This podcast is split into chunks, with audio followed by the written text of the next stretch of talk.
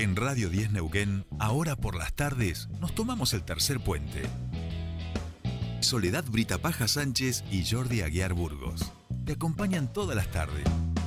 De 15 a 17.30. Información, análisis, entrevistas, música en vivo y columnistas de todos los colores y sabores. Subite al tercer puente. Con Jordi y Sole.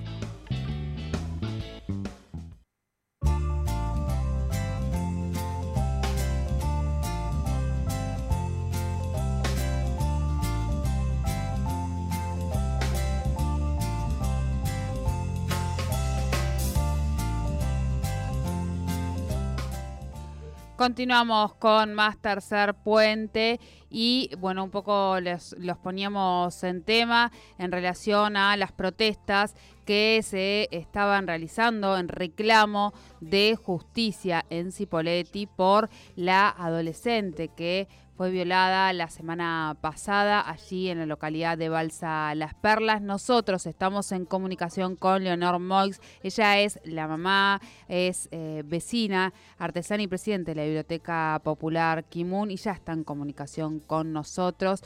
Eh, te damos la bienvenida aquí a Tercer Puente. Jordi y Sole te saludan. Hola, buen día. Yo soy, no soy la mamá, ¿eh? Yo soy una vecina. Soy Bien, perdón. Madre de una chica que asiste a la misma escuela donde asiste la víctima, que es la, única escuela secundaria que hay acá en Balsa. Bien, bien. Esto mm, para también que la audiencia conozca, esto mm, surge luego de que ella está volviendo del colegio, eh, donde fue eh, luego violada y encontrada eh, por, por su familia, ¿no?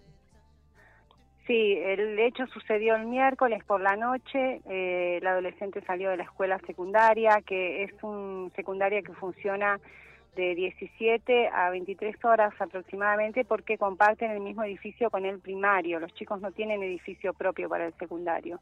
Entonces tienen que hacer ese horario que en el invierno entran prácticamente de noche porque a las 6 de la tarde ya está oscuro. La chica salió de la escuela y bueno, fue interceptada por dos personas en una moto que lamentablemente la violaron y esto sucedió muy cerca de la comisaría.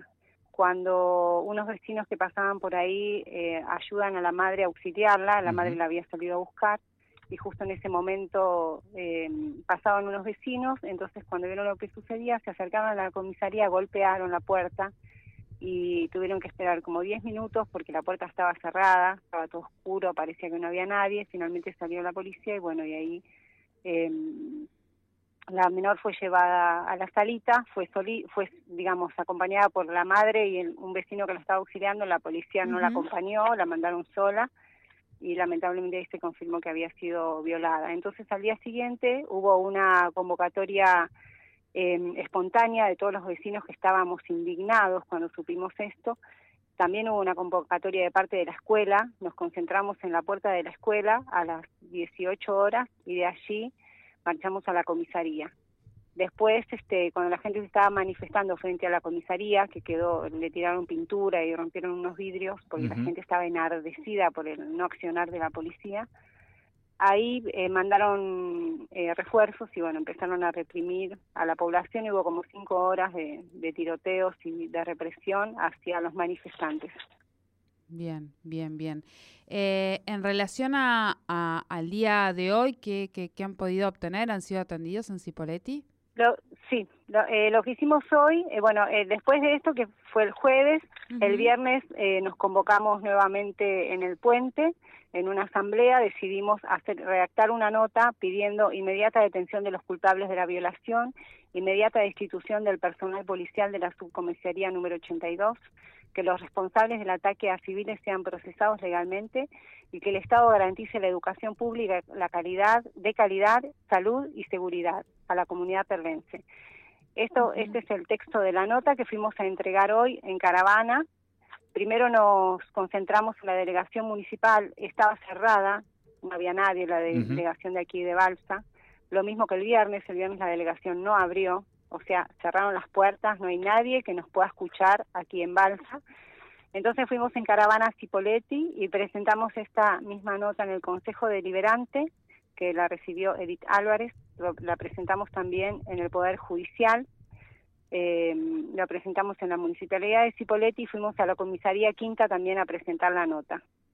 Eh, esperemos, y bueno, eh, lo que nos decían todos que como que ellos no podían, que no estaba en sus manos resolver nada, todos nos dijeron lo mismo. Así que bueno, vamos a seguir eh, manifestándonos hasta que alguien nos pueda dar una respuesta de por qué, por qué reprimieron por qué la policía tenía eh, cerradas las puertas de la subcomisaría, por qué no atendieron cuando golpearon inmediatamente, por qué no asistieron a la menor, todas esas preguntas queremos que nos respondan. Bien, bien. Eh, Leonor, Jordi te saluda. Eh, decías em, que no hay, no ha habido entonces ningún tipo de respuesta por parte de ningún nivel del Estado, ni en el ámbito de, la seguridad, ni en el ámbito del Ejecutivo, nada. Ustedes hasta ahora nada de nada. Nos recibieron la nota, sí, la firmamos, tenemos el recibido, los sellos, pero hasta ahora lo que dicen es que ellos, este, eh, bueno, la fiscalía dice que, que eh, ellos no, estaba ahí el fiscal que se está eh, encargando de la causa, que tiene a su cargo la causa de, violación de la menor, pero en cuanto a la represión, no, no, no, no nos han respondido nada. Lo único que nos dicen es que tenemos que hacer una denuncia, cada uno de las personas que que recibió balazos de goma y que están lastimados, que fueron lastimados, tienen que hacer denuncias personales. Pero nosotros queremos hacer una denuncia colectiva porque fue una represión masiva hacia los manifestantes. Bien, clarísimo.